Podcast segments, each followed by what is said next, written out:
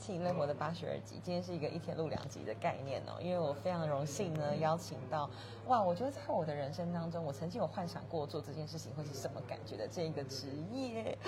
让我们欢迎哦，对了，by the way，我们现在在所在地方是 We Jazz，就是在高雄流行音乐中心里面的二楼，一个很棒的 bar，欢迎大家也来体验。那我们就欢迎今天的职人，噔啦。Hello，大家好，好紧张。郭林，谢谢学姐。然后呃，我是郭林，配音员、声音导演，同时也出了一本诗集，叫做《隐身咒》。我是高雄的孩子哟。好可爱的一个字迹，你怎么知道我要 cue 你介绍你自己？啊，一一般都是先这样子啊，对啊，毕竟也是看过大风大浪这样。嗨，大家好。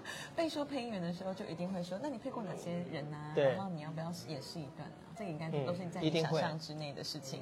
对那就直接来吧。好，大家好，哎，我配过的角色像是，如果你有玩手游《传说对决》的话，我就是配里面的穆家爵，以及石兰兹，还有雾己这几个角色。那最近也有为《音速小子》的电影做配音，我是配音速小子本人索尼克。你有看过吗？我喜欢，但我不会看中配。对，因为 中配比较崩，就是在一般人的观念来讲，所以很少人会看中配。但如果家里有小朋友的话呢，应该还是会看。那时候你看哪一个台词让人觉得最棒，或者最印象深刻？你讲起来觉得说哇，很对味，很棒。嗯，因为它有一句经典台词是英文台词，叫 “Gotta go fast”，然后我们中文翻译叫做“音速冲锋”。所以每次在讲音速冲锋的时候，我就觉得好酷，好中二哦，这样。对，我觉得那种中二感很好。我我真的不知道这个叫音速冲。音速冲锋，不然 “Gotta go fast”，它等于是每次出出任务之前都要讲这句。对，那你如果说每次出动就讲说我要跑快一点，那就会很弱啊，就不好玩了。所以你在冲锋的时候讲说音速冲锋，就会很帅，而且有一种好像在发绝招的感觉。真的很像美少女战士要变身前啊对对对那一段序曲。对，这种 make up 变身这样子，对对对，你真的什么都可以。有在训练接梗。你刚刚讲的那三个三个手游的角色啊，嗯就是我完全没有玩，我也不知道。但是在声音上，你要怎么创作他们？声音上哦，因为其实像音速小子，虚拟的吗？还是说虚拟的什么意思？手手游的那三个角色？手游那三个角色，它原本是没有参考音的，对对，所以我们就需要自己创造。对他会给我们那个，哎，我要看这里吗？还是都行都行你自己开心就好。那个客户会给我们看他的人设，然后他的样貌啊，他的肖像画是长什么样子，然后可能声音导演会告诉我说，例如穆加爵，他可能是长得像小丑一样，他是很奸诈狡猾的。那像雾己，他就是一个很优雅的诗人，那比较冷酷一点，所以我就要应应不同的角色，然后去给他们不同的声音。那我们就一直试，一直试，试到声音导演觉得 OK 为止。那你。你你会是怎么去揣摩，或是我可以听听看这三个角色的可以啊像穆家爵，他的声音就是比较冷酷奸诈狡猾、嗯，但是他有什么台词啊？我想想看，世事难料，平安回家最好。大概就这样，就很奸诈。我常常配这种奸诈的角色。对，那像雾己的话，他就是声音比较沉一点，然后因为他其实讲话有一种会会加上回音啦，那当然是要经过后置，那讲话就比较慢。例如说，呃，亲爱的少女啊，类似像这样子，我还想不到有什么台词。那第三个呢？第三个是史兰兹，史兰兹的话就是他声音要更扁、更哑一点，然后像这样子，那讲话是比较可爱的。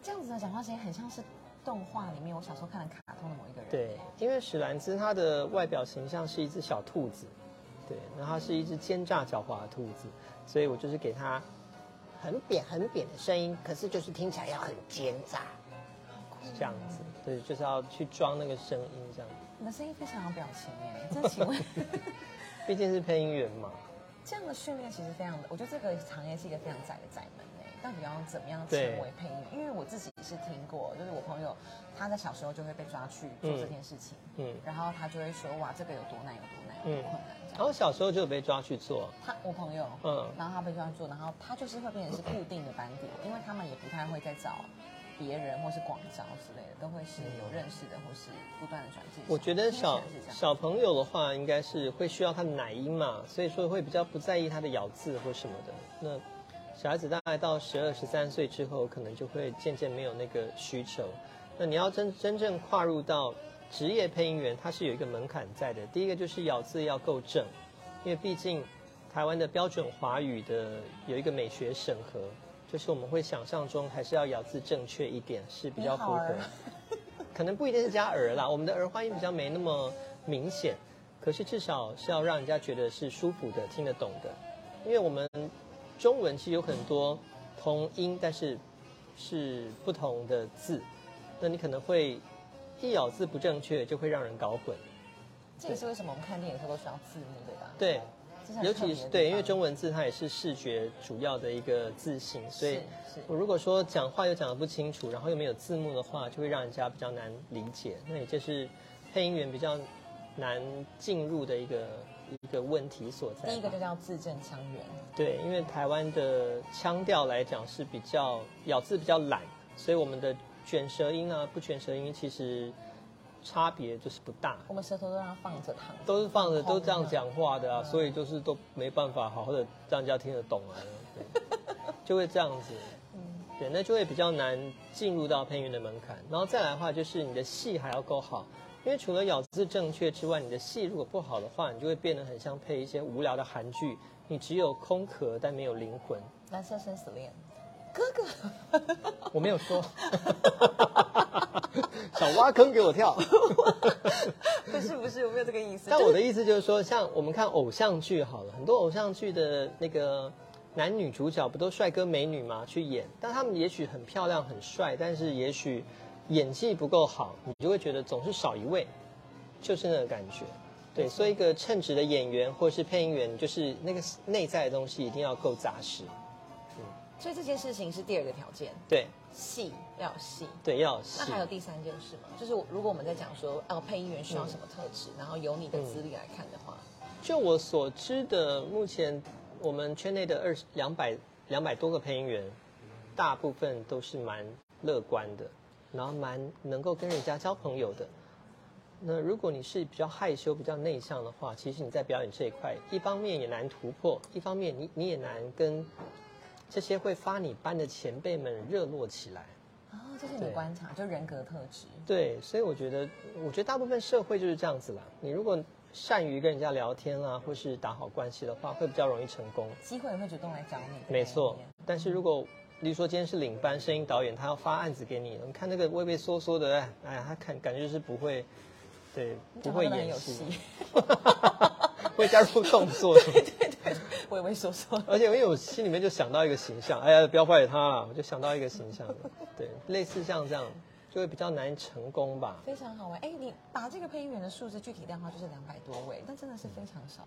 很少啊，而且我现在两百多位应该是不包含，呃，就是在线上的话，大概两百多位左右而已。是因为你们有工会吗？还是有工会这么清楚的知道这些数量？有工会，那工会当然是现在这几年越来越多人，但很多大部分是，现在有一些是，例如说录音师也加入，或者是你曾经上过课的也能加入，但实际能够抢到这碗饭吃的人真的还不多。是，而且这碗饭你觉得吃起来怎么样？现在越来越难，就是越来越难了、因为越来越难以这个事情来当做生计，是吗？没错，因为现在台湾的配音需求越来越少了，大部分现在只剩下小朋友的卡通会比较需要，然后再来就是手游会需要，还有一些广告啊什么的。但大部分的像我们现在听韩剧，也常常已经是在听原音了。哎，对耶，也不需要再帮韩剧配中文。没错，而且早期如果学姐你还有印象的话，我们小时候的听看日剧的时候，日剧也都是配音的哦。还有看港剧啊，看什么剧，它其实都是中文配音的，但现在都不需要了。我们是习惯听原音的。这个差别是来自于什么原因啊？哦，这原因可多了，当然全球化浪潮吗？还是说都都有。再来就是跟，当然跟政权的转变也有关系，台湾的在地化的，然后还有我们的哦，重不重视国语这件事情？我突然想到，就是或者是我们过度，也不用这样讲，就是我们现在哎我们没有禁忌。我有禁忌被封杀这样，就是例如说那个我们现在比较比较自由，对，我们是一个自由的国度这样，所以就会导致呢，是。我们没有一个政策是让国外进来的东西一定要配音。了解。对，像日本它是有的，对我刚很多国家都有。嗯，对他们都是一进来就是一定要配音，它是保障我们的语言文化。但我们其实以前就是很开放，对，那大家听久习惯，你现在硬要每一个进来都要配音的话是不可能的。大家无法接受。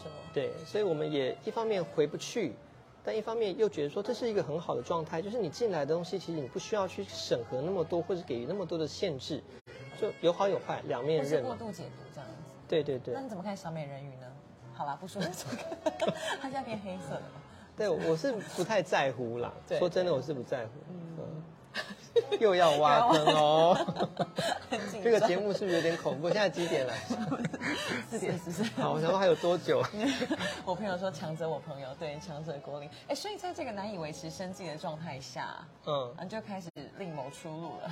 也没有另谋出路啦。我现在还你是在文字上啊，或是剧本上，或是独白上，就是你开发出很多呃你可以另谋生计，可以这样讲吗？的元素。我觉得好像不是另谋生计，就是本身我还是靠配音跟声音导演这件事情在，这它是我最大的收入来源衍。生出不同的可能性或触角，对，或如说，嗯，例如说，我现在也已经是转转教职了，因为我已经累积的经验也够多，然后也已经不是新生代了，所以开始是个新生代，但其实也不是，已经因为我也四十二了，差点 gay 掉。对，嗯所以现在呢，我就已经可以慢慢的去把以前的经验慢慢的教导给别人，对，那这是我现在在做的一件事，所以它也不见得是收入来源，嗯，对，它不是我的生计，因为其实真的赚不多，然后再来就是写东西，因为我本来就很爱写东西，所以我现在会去参与一些表演啊，一些出书的一些计划，那这也不是生计来源，因为当作家是更穷的。我听说就是一本书的版税大概就是一个排骨饭吧，而且可能还买不起阿英，阿英很阿贵，英一直涨价。对，阿英爆干贵的。我刚刚就是吃了一个鸡腿饭 它里面有菜哦，就但有一颗卤蛋啊，那卤蛋可能就二十块了吧，我在猜。然后这样就一个一百一十，但还是很好吃。你是盐城长大的孩子吗，我是盐城小孩所以，你特别喜欢阿英这样子。我这附近好多我都好好爱哦。阿英当然是从小吃到大，我还要推荐吗？要啊，哎，我对阿英印象最深刻就是她的读书会，啊她会读最，她会读最语法。对，对他如果你进去阿英排骨饭，我跟大家讲一下，你到阿英排骨饭里面，它的后面有一个座位区，座位区上面有很多不同的那个海报，都是店主自己写的，然后他就有各种读书会啊，或是各种名言金句啊，什么都会你知道放在上面。我有曾经想要采访过那个写海报的人，拜托去，拜托去采访，为什么？他说他可能比较喜欢在幕后的感觉。他很需要，因为他太好笑了。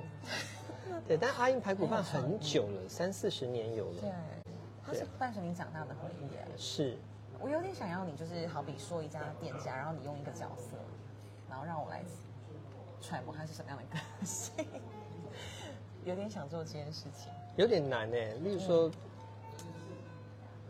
我觉得这有有点困难，这有点考到我。但是我可以推荐，在盐城区的话，很多店家我都很爱吃，像那个有一家叫老蔡虱目鱼肚，我不晓得你晓不晓得？我知道世梦一度的话，我好像会知道是阿静吗？哦，不是阿静，是老蔡。对但他其实是是在那个赖南街上，他以前是丁华鸡肉饭，然后他是在丁华鸡肉饭的隔壁。那我本来是要讲丁华鸡肉饭，这个鸡肉饭是我吃过全台湾最好吃的鸡肉饭他。怎么？我没有在开玩笑的，它就是一小小碗的，才二十块，然后上面就是是有鸡汁的，然后它的肉是非常嫩非常嫩的，我不知道是不是鸡腿肉，然后它会加红色的小瓜瓜，我后来查到那叫奈良子，然后再撒香菜，那一小碗一小碗，一碗二十块，一定要吃两小碗，不能吃一大碗，因为那个比例不对。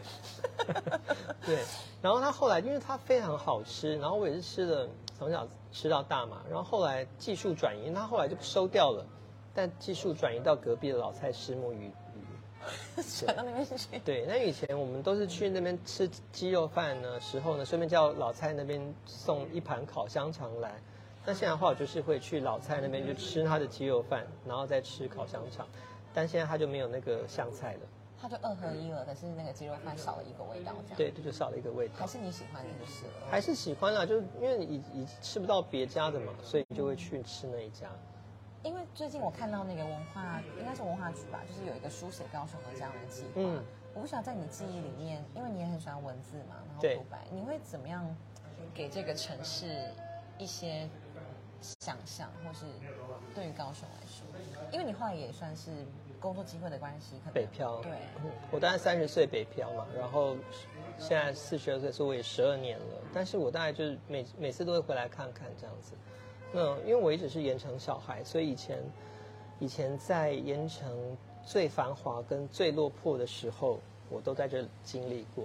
那后来看他现在渐渐的又重生起来，是抱着感激吧，会觉得太好了。我我的家乡现在又慢慢的繁华起来，然后大家也看到这里的可能性。例如说，我们现在来的这个爵士 bar，它就是在这那个爱河旁边的一个很棒的 bar，然后也是我们的朋友开的，然后很酷，就是他都会办各种很棒的爵士活动。我跟郭林就是在有一次跳舞的活动上认识，虽然您就是在来找朋友的，对对然后我是来跳那个 swing dance 的，就在这儿，对，然后我们就在这边跳起来了。对啊，这就是以前的盐城区不会发生的事情。嗯，以前从来没有想过它可能会被发展到这种状态。其实，在更早期，在我们爸爸妈妈那个年代，盐城区是一个很国际化的港湾城市，对啊。但后来没落就有点可惜，很开心，他现在见到他又慢慢的起来。他那时候国际化也会展现在他卖的东西吧，对不对？都对是各种舶来品啊，对对谁啊西，哎对是财达奇对小偷市场，还有在那个七福商店街、五福商店街那一带，卖各种很厉害的香水啊，或者是蜜粉，还有什么资生堂啊什么的，很棒可。以说是有钱人他们来买东西的一个对，必来之地，一定要来这边买，精品街的就。带一个小小的蜜粉回去，然后就告诉大家，哦，这是从那个材料起瓦瓦油 K 来的米干哦的舶来品这样。很酷，以前是一个很荣耀的事，那但我现在看到盐城越来越棒，我觉得很开心。嗯，然后就也想要为家乡做一些事，这样。所以你常常回来也是会想要带一些好比声音的实验啊活动啊，在这边举办。对啊，对啊，这是因为我在台北那么久了，我就会一直想说，把我所学的带回来给高雄。因为早期我大概十几岁的时候，我就对配音有兴趣了，然后那个时候我就在高雄到处去寻找可以做声音表演的学习的管道，但是那个时候在在高雄根本是零资源，你就可以在例如说各大电台可能会有一些配音体验，但是呢就是不是一个长期的东西，体验而已。就体验。啊，所以我就一直想说，总有一天我要把这东西带回来。从小时候的你就已经有这样我就有这样想。对，如果说我未来功成名就之后，当然现在也没有功成名就，但是就是觉得我现在可以做得到了，我就想要把那个资源带回来。这件事情很令人感动哎。那我想问种种下这个种子的契机，就是怎么会开始想要当配音员，跟知道这个职业？因为很多职业在小时候的时候，我们可能是想象不到。嗯，对，那你怎么去跟他有所接触？因为我喜欢动漫画，小时候，那现在已经渐渐长大了嘛，就还好。但是以前，我觉得我们这一代应该都是被动漫给影响很深的一代，是吗？小红豆、小红豆，哇，你的年年代更轻哦。樱桃小丸子，对对对我是讲小叮当的，嗯，应该有共鸣吧？差不多，对对。但我我我那个时候是对，当然《灌篮高手》有，然后再来就是《悠悠白书》，然后我还喜欢梦幻游戏。我喜欢。嗯，对，就那个年代很多，还有《神剑闯江湖》，我现在讲好多。没有，那个就那我已经长大了，哦，对，所以我我可能还是稍微虚老几岁这样子。然后就，我觉得我们这一代音乐就是受很多影响，所以有的人就是后来去做音乐，因为他肯定是被这个影响；有的人后来就去做漫画或者做什么东西，而我是受到他的影响去做配音，因为我看到角色背后的各种可能性。我觉得是好玩的，就是这个角色，他就是，例如说小红豆，他就是长那个样子，你怎么会想到为他配这样的声音呢？对，对，我就觉得这件事非常有趣，所以我就还有那个埋下了种子。小丸子里面的小玉的爸爸，或是他的爷爷，或者是踢足球那个大爷，对对啊，就以前小丸子这么多这么多同学，为什么我们台湾配音员会给他这些声音呢？其实很多是台湾配音员自己创造的，对啊，那就会印象很深刻啊。例如说美环，一想到美环，就是这种，对，这个就是他创造出来独一无二的说或说话方式，那怎么那么有趣？然后我就觉得这好好玩哦，所以那个时候就埋下种子，觉得说总有一天我会当上配音员，对。呃当然开始寻找各处寻找资源，对啊，然后但是也当然在高雄绕了一圈，也去做各种其他的工作嘛，也去做设计，因为我是设计出身的，然后也去做办活动专案经理这样，一直到三十岁绕了十年十几年，然后才到台北去。才把这个梦想重新 pick up，并且对实践。对，就觉得说不能再浪费自己的时间了，因为我如果三十岁了还不去做这件事，不赶快开始的话，我总有一天，例如说五六十岁以后，我一定会后悔。当时的自己怎么不敢不敢上台北去做这些本来就应该做的事情。对。那一开始呢，你怎么去做？就是我们要想要踏出行动，好比出国就是买机票，但是哎，要当配音员，其实就是这样其实我觉得你就很多人会问我这个问题，然后会有人把我形塑成好像是为了追寻梦想，然后离乡背景，然后孤身一人，做的好像在追梦一样的那种感觉。但其好像一定要有这些前提、前情提要的样子哦。对，但其实真的没有那么难，因为台湾小小的而已，从台北到高雄也不过台两个东小时。就全部都会震到了这样。对啊，所以也不过就是买个客运的票，然后来到台北就去学配音班。但是当然有一些，比如说高雄原本的工作就要辞掉，然后可能就要搬到台北啊之类的，有些这种杂事要处理。但说真的，台北高雄没那么远。呃，如果真的有心的话，我其实就像你出国就买张机票就出国就出发了，其实没那么难，嗯，就这样。我我可以分享一个经验，想听就是我前几年曾经到大陆去分享，然后那个时候呢，因为他们是大江大海的，所有人民都会，所有的学员都会聚集到北京的那个录音室，然后来听我的讲座。哦，这是一个很神奇的事情，就是可能来自黑龙江的也有啦，来自什么江西啦什么呀，蒙古 对对对，什么都有，然后大家就聚集在这边，就听我一个台湾的配音员分享。然后我就说，哇塞，你们来自大江大海，那你们是什么动力支撑你们继续留在这里的？因为他们从家乡来这边可能是要两三天的车程，就是甚至可能要更久。遇上春运的时候，那是辛苦。我就说，为因为我本来是先分享说我从高雄离乡背景到台北，然后说车程大概是两个小时，然后他们就说，哦，他们光是住在北京，从外环到那个录音室就要两个小时。我就说，但是他们是真的是很辛苦的聚集到那个地方，就是想要学配音。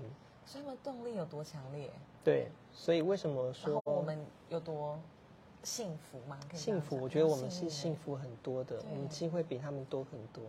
他们是真的如豺狼虎豹般，就是去抢夺一个上杂生的机会。真的。那我也是从那次分享之后，我突然意识到我有多幸运。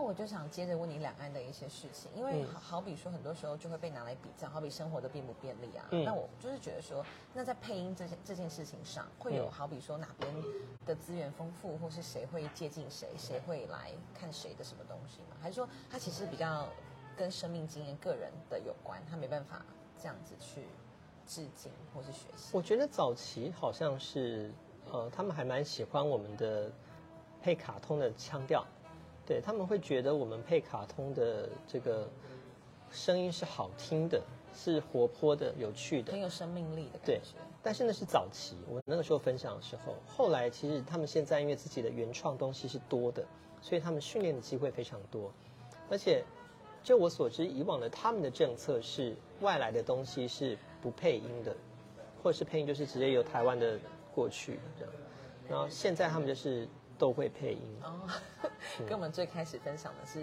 背道而驰的。对，那他们现在都会配音的话，其实他们机会很多，然后他们马上就掌握那个技巧。对，所以我觉得他们的进步是蛮快的。像我现在环，境一起，我现在看到很多他们的动画配音或者是电玩配音，其实配的都蛮好的。像现在有几个三 A 大作，我在我的专业也有分享，像恶灵古堡啊，或者像各种最后生还者啊，最后生还者没有，就类似这种三 A 大作会找到中文配音的，会有这个需求的话，通常都直接找大陆，而不是找台湾，因为他们是中文的主要的市场。嗯，对，那变成说我们的机会反而就被压缩越来越小了，对，所以真的是越来越困难。越来越困难，因为我们就没这个机会了。嗯，但我觉得这个困难可能还体现在当机会来的时候，哎，你在创作上你会有瓶颈吗？你要怎么去突破，或是怎么去创造？嗯你会力求说每个角色都要是完全不一样的声音吗？还是这件事情其实很困难？倒是不会耶，因为，但但但但我自己会是觉得每一个角色如果找到我的话，我都会当成是一个很棒的缘分，所以我不会在乎他是绿叶或者是主角，我不会在乎这件事情。他只要是找到我的角色，我就全力以赴去演好他。但我不会刻意去选择说我要用什么不同的声音去区分，只要专精在这个角色上就没问题了。这其实也是我接！接下来要回高雄带的课程的其中一个内容，就是我要怎么把，嗯，就是我们在专注声音表演上的时候，我们要在意的是哪些事情？哦，你不该在意的是哪些事情？我想要把我的经验分享给大家，嗯，大概是这样。那大家想要知道的话，我们现在也不会不会分享，不会爆雷，就是来参加。也也是可以分享，只是因为会比较复杂，对，因为其实要做声音表演有很多不同不同的面向。那当然，如果要很简单的配也是可以，就是很没有灵魂的变一些声音 又想挖坑。没有，我觉得真的来听你的分享，应该会得到很多的这个收获。对，就是如果你本身对声音表演是有兴趣的话，是我是可以带领你到一些不同的境界的，因为我我有这个自信。好厉害哦！因为我我做很久了嘛，那当然做声音导演也是蛮长的一段时间，所以我会听每一个人的声音，他的特质是什么。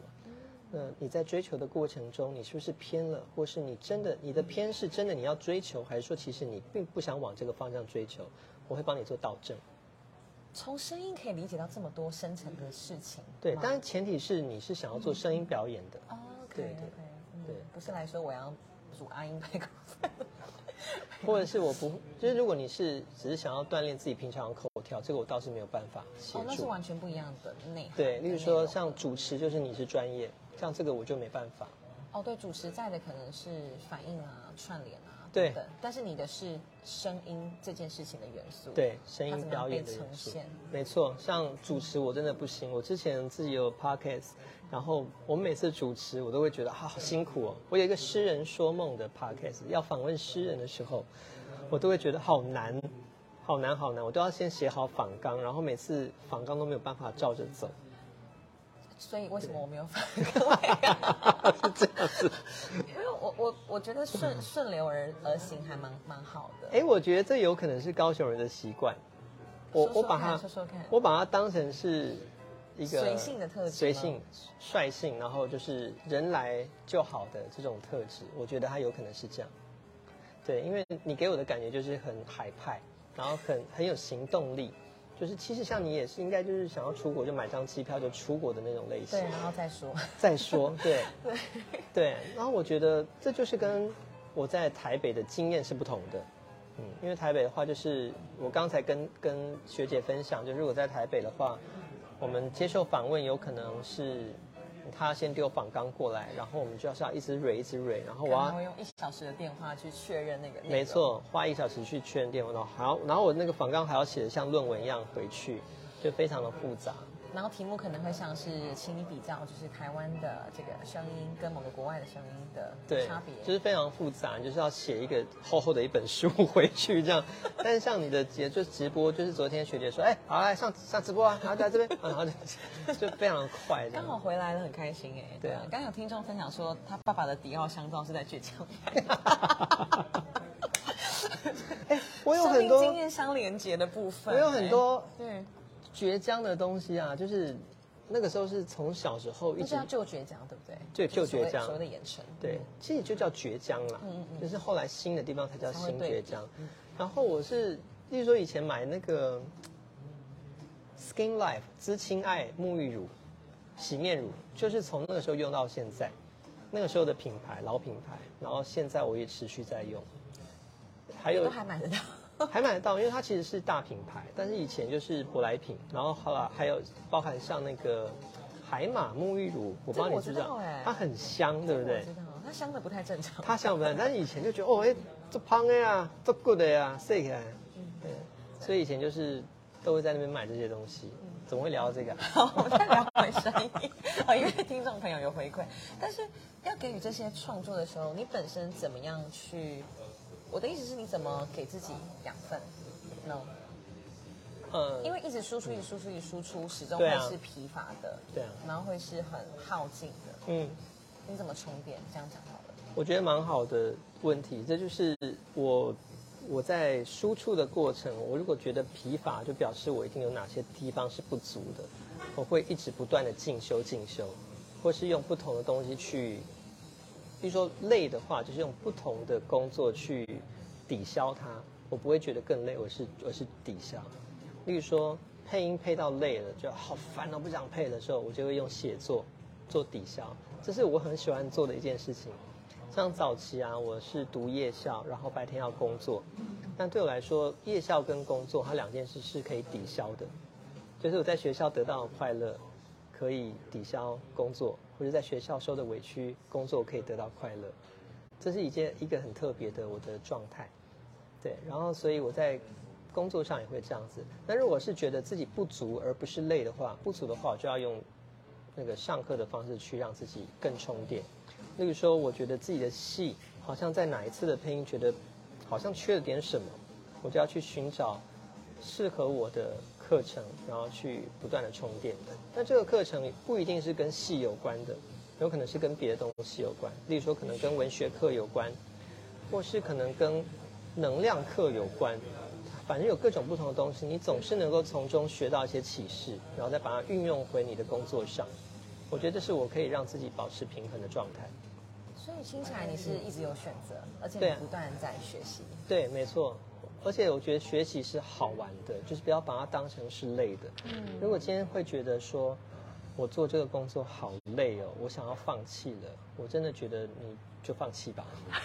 就代表你不适合，不要再做下去。对，就不要做了因为。真的永远都没有好坏，只有适合不适合。对对对。但是如果今天是觉得好累好累，但是我可以，我还想再撑下去。我想要撑下去，我想要借有其他东西帮助我撑下去的时候，我觉得就要去想办法尝试。那因为我们很难得会遇到一位一位配音员嘛，嗯所以我们会很想了解一下这个工作的形态是怎么样，是很像翻译电影字幕这样子吗？就是你自己会自己给自己安排时间，然后在一定的交期内完成吗？还是因为声音有其呃有其极限，所以嗯只能够什么时候什么什么时候录音会比较好？工作的模式会？配音员的话，他的工作流程，他其实就是像接工作、接通告。所以如果电视台，我们这我们就叫录音室啊，录音室发你的时候你就去，比如说早班、中班、晚班，那你就是分，例如说一一个小时或两个小时。然后我们被敲班之后，你就是整个礼拜的时间你要敲好，你要跑通告，是这种概念。嗯，一个周期一个周期 for 一个角色或是一个案子。对对对，有一些是块状的，有一些是带状的，所以是不一样。那有可能是你去录一个小时而已，在这个录音室，那你可能是明天到其他地方是录长期的，是不一定，就是看通告怎么安排。那当然就是配音员的其中一环。对，那还有其他的不同的工作，例如说声音导演的话，你在之前的话，你就要先做很多准备，你要先帮忙看待，就帮忙写稿子，然后或者是你要发人，就声音导演是统合专案经理的一个概念，嗯所以你要发很多不同的配音员来完成这个专案，可能提前工作就要更久。但从内容到选角到录制到后置对这样的一个。那这个这个时程就是不受配不受录音室的管辖，等于是自己要用自己的时间，嗯然后你再去安排录音室录音的时间。所以我觉得你很厉害，就是你等于每个角色你都尝试到了，因为我相信不不一定每一个配音员都会变成声音导演，不一定，然后也不一定每个声音导演跟配音员又会变成是教职的，就是可以去教人的。对对，就是我觉得你是一直在进化。因为我觉得是我想做的啦。对是，因为其实是当然声音导演是我从以前就是有被训练，嗯，是我的师傅们，我我有两位很很棒的师傅，都是资深配音员，那他们有教导我怎么去担任声音导演这个职位，那也就是一路做到现在。他们也是培养后进的概念，不藏私。对，没错，他们不会藏私。然后学到了之后，就会觉得有一些圈内的东西，当然跟自己的想象是有一些差距的，那就慢慢的去调整调整，到最后有一些自己的样貌出来。你的那个差距，我可以通称为是瓶颈吗？还是挫折？嗯，不对，是找到自己的一条路。哦对就是同样是声音导演的话，我的领出来的东西，我导出来的戏的差距跟别人的差别是什么？那这是只有只有自己找出那条路才有办法清，才才有办法明朗的。对，所以我就找到了这条路，并且我确定我知道我要往哪个方向走。我可以我可以把声音导演理解成是，好比有些人是专门配动画，有些人专门配韩剧，然后你是配某一个这样的一个职位的的一个剧的应该不是编辑声音的人吗。嗯，就是说，嗯当然作品有很多，你像你刚刚讲韩剧也是啦，动画也是。那声音导演就是去统合这个东西。例如说，我今天不管是领到韩剧、领到动画，或是领到手游，都无所谓。但是我在领这些东西的时候，必须要我个人的风格。这个东西有风格，声音导演就是导演，可以可以这样想。所以如果今天为什么业主要去找你这个导演来拍这部戏，他一定是要看到你的风格。比如说你找王家卫来拍，或是你找朱延平来拍，肯定是不同的风格、不同的 TA 嘛。理解。对，所以当这个客户找到我这个声音导演来统合这个专案的时候，他一定是要听到我的风格。你会怎么样称你这条路的风格的一个？我觉得我很难被定义，很难，我很难自己定义自己。嗯可是我相信，我领出来的东西是我喜欢的。我觉得应该会有温暖的成分吧？还是这样讲有点太抽象？但我比较求真实，我会尽量想要往真实的方向走。当然，因应不同的媒体会有不同的玩法，例如说动画太过真实，可能也不是那么的有趣。动画可能还是要夸张一点比较好玩。但我会立足于至少情绪是真实的这件事情。对，可以举例吗？嗯，例如说我讲一句话好了，学姐，你吃饱了吗？哦，太怪了，就是他声音是优美的，我的声音刚刚听起来是很优美的，徐志摩吧？对。对，但是是就是空壳子，对，这种感觉，这就不是我喜欢的。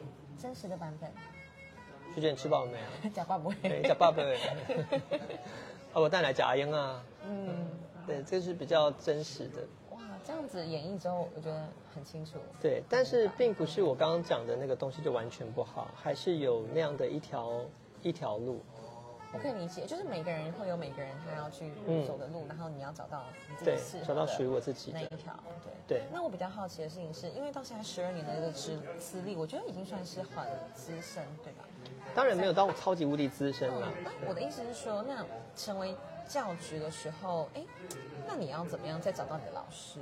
就是会不会有一种说，好像哎，你已经到这个地方，然后就不至于到什么如入无人之境，可是嗯会不会有一种哇，那我还可以再向谁学呢的那种感觉？不会，我有一直有很多不同的人可以学习，而且其实我觉得不只是配音这个领域嘛，对不对？不只是嗯嗯，而且甚至是跟任何人都可以学习。例如说跟跟学姐你也可以学习，像你的主持的落落大方的这种状态，就是对我来说就是很厉害的一个模范。然后或者是我在，谢谢你。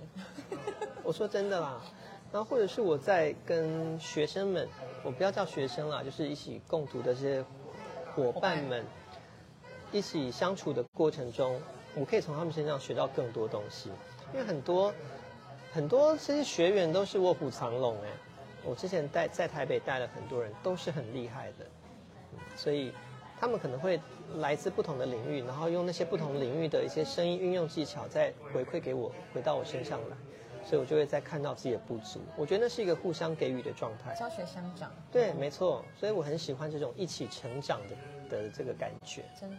嗯那最后聊聊你的 podcast 好了。嗯，好吧，对于，你一直就是想要写访刚刚这个的部分，嗯，聊聊你这个节目，然后以及你怎么会想要做这件事情啊？目好前做的状况。我现在 p 开始叫《诗人说梦》，但它已经停更两年了，因为它其实有点难制作。因为我现在我那个时候的需求是 podcast，我要把它做到非常的有质感，所以我连就是声音的运用，还有器材的运用啊什么的，我都是把它弄到最顶规。我不要让 podcast 是一个听过就舍弃的一个东西。所以我后来总共录了十八集吧，如果我没记错，都是每一集都是非常的精致。我我在读诗的过程，就是会让它有音效、有音乐的搭配、有混音，对，所以我会，而且我因为我不善主持嘛，所以我会把逐字稿写下来。对我是先把自己要讲的东西讲写下来之后，然后再去主持的。对，这个节目叫《诗人说梦》，很精致哎，到这个程度。其实因为我我不知道怎么去顺着那个流去往下走，所以我是你需要它在需要流写成程之内。对我需要写下来，然后才有办法照着念。对，所以它其实是很耗很耗时的一个工作。真的会想要继续跟吗？还是你觉得它就是停留在十八集是一个很完美的一个嗯集数？没有，我要继。续，我要继续，因为其实我有好多好多名诗，对不对？我很喜欢诗，嗯，对，所以我好多诗是想要跟大家分享，那是发自内在的东西。是是。可是因为每次制作就要花好多时间，那个困难会让你有点难以开启那一步，对不对？